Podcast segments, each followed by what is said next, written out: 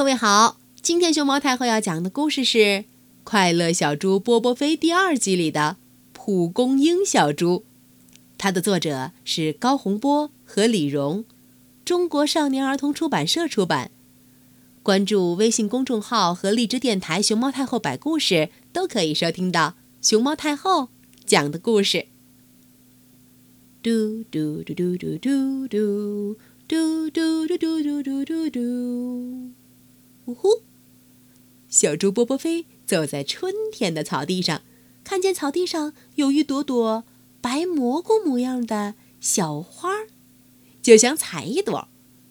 波波飞刚伸手过去，就听见一个细细的声音：“别动，你别动，别动，你别动。”哎呀，这声音太细了。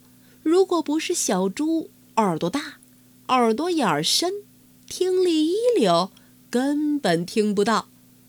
怎么说呢？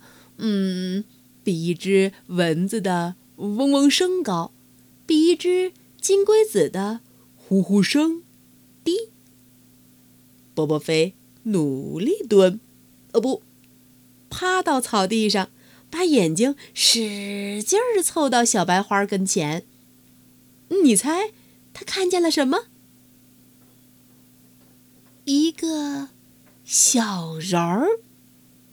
对，白衣白裤白帽子的小人儿。波波飞盯着小人儿问道：“你是谁？”“我是蒲公英小人儿，这朵花是我的家，你千万别毁了我的家。”白衣小人儿细声细气地说道：“波波飞揉揉眼睛，又眨眨睫毛。波波飞的眼睛很漂亮，所以他很乐意眨给别人看，这次也不例外。哦呵，不过白衣小人儿没注意到波波飞的睫毛，一直盯着他的手。嗯，对。”他怕波波飞采花呀。你一直住在花里吗？波波飞问道。冬天住在地里，春天住在花里，夏天一到，我们住在天上的云朵里。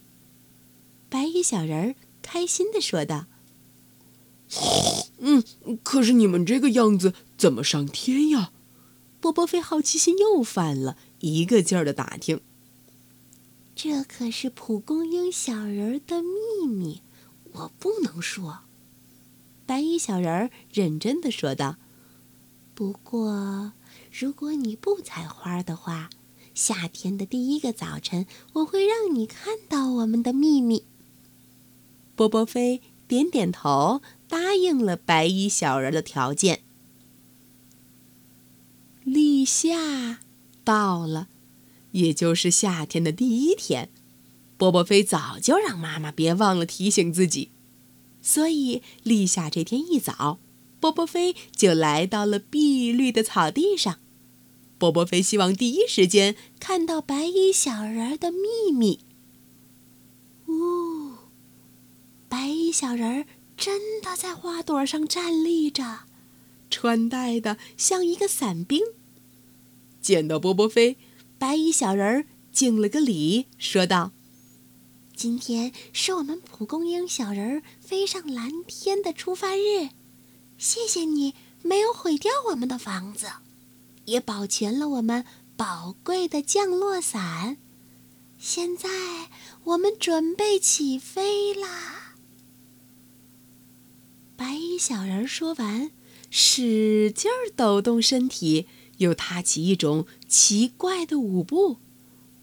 白色的蒲公英渐渐变得蓬松起来，像一朵云一样，越变越大。不一会儿，草地上许多白衣小人儿开始起飞，他们架着降落伞，一个接一个飞过波波飞的头顶。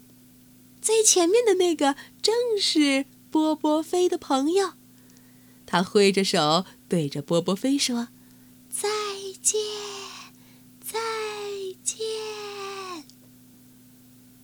白衣小人儿越飞越高，渐渐融入到白云里。一个甜美的声音隐隐传来：“波波飞，明年见。”波波飞点点头，眨眨眼，心里说道：“蒲公英小人儿，明年春天见。”夏天就这样来到了，春天呢，随蒲公英小人儿一道。飞走了。